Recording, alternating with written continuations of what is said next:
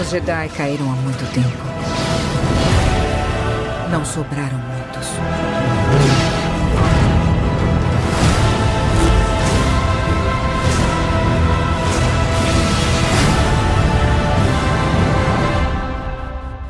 Talvez seja a hora de começar de novo.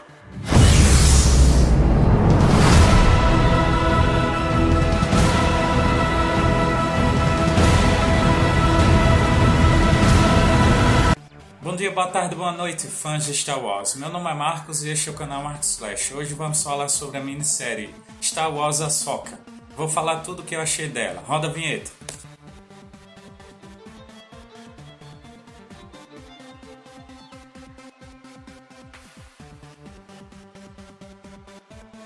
Star Wars é realmente mágico. A Soca não teve nenhuma vergonha em explorar os cantos mais místicos da galáxia de Star Wars e até um pouco além dessa galáxia. Desde os primeiros episódios, a série trouxe elementos como o mundo entre os mundos, dimensões criadas pela força e a ideia de Book Jedi, bruxas e profecias. Se Anda mostrou o lado mais pé no chão de Star Wars e foi excelente por conta disso, a Soca é o outro lado da moeda, se destacando exatamente por abraçar a fantasia que faz parte da saga algo tão mágico.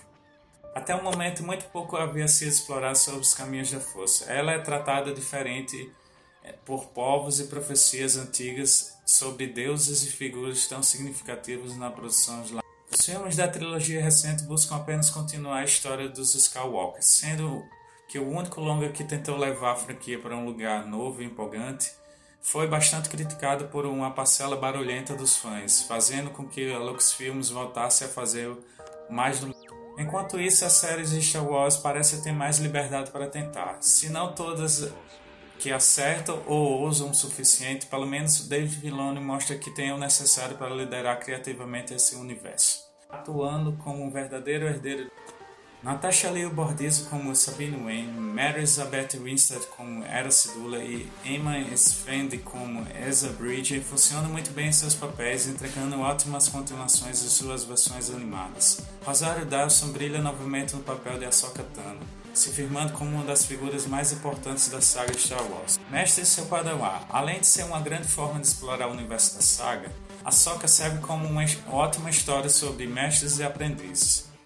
A Soca toma a Sabine como a sua padawan, mesmo a Mandaloriana não se encaixando nas ideias da Ordem Jedi, aceitando ensinar os caminhos da... Ao longo dos episódios, o relacionamento das duas é desenvolvido em paralelo com as ideias que a Soka aprendeu com seu antigo mestre, Anakin Skywalker. O retorno de Hayden Christensen ao papel após sua participação em Obi-Wan Kenobi traz uma espécie de redenção para o personagem e para o próprio ator que finalmente foi recebido de braços abertos pelos fãs depois de passar duas décadas sendo esculhambado pelo mesmo pessoal. Ideia de mestre-aprendiz também é explorada pelo lado do inimigo, com Bailey School, interpretado por Ryan Stevenson Roman, e sua aprendiz Shin White, interpretado pela atriz Ivana Sakno.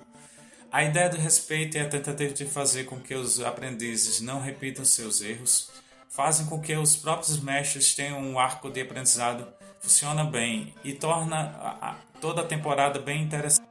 Inclusive falando sobre Stevenson, seu falecimento poucos meses antes da estreia da série já era uma pena por si só, mas ao ver o trabalho do papel do ex-Jedi agora mercenário School, torna ainda mais triste.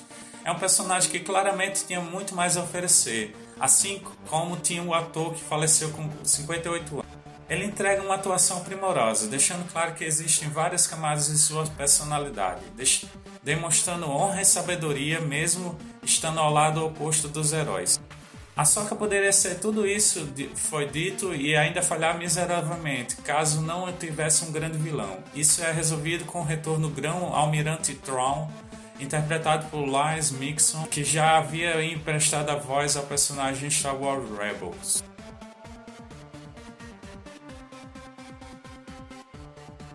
Apesar de apenas aparecer na segunda metade da temporada e suas ações se resumem a enviar tropas a atacarem os heróis rebeldes, toda a construção da história para tentar evitar que ele retorne à galáxia cria uma aura de tensão e perigo em torno do personagem. A, na animação Rebels, Troll é mostrado como uma ameaça real para a galáxia e um herdeiro do Império, podendo reiniciar o domínio no momento em que for possível.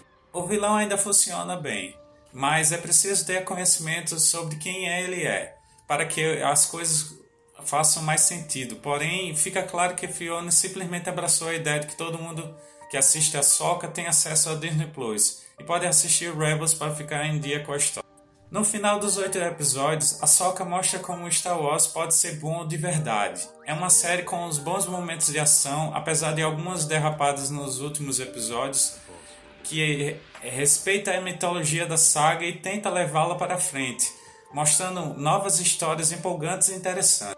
Seus personagens são cativantes, com um grande destaque para o já citado Bylane School, mas alguns poderiam ser mais bem aproveitados, como Era Sidula, que acaba sendo uma coadjuvante de luxo na E vocês que ainda não viram, corra lá na Disney Plus. Vocês que viram, que acharam? Gostaram? Não gostaram? Se inscrevam lá no canal, deixem lá nos comentários sugestões, deem like no vídeo, compartilhe com seus amigos. Canal Mark Slash, onde a cultura pop ganha vida. Até a próxima!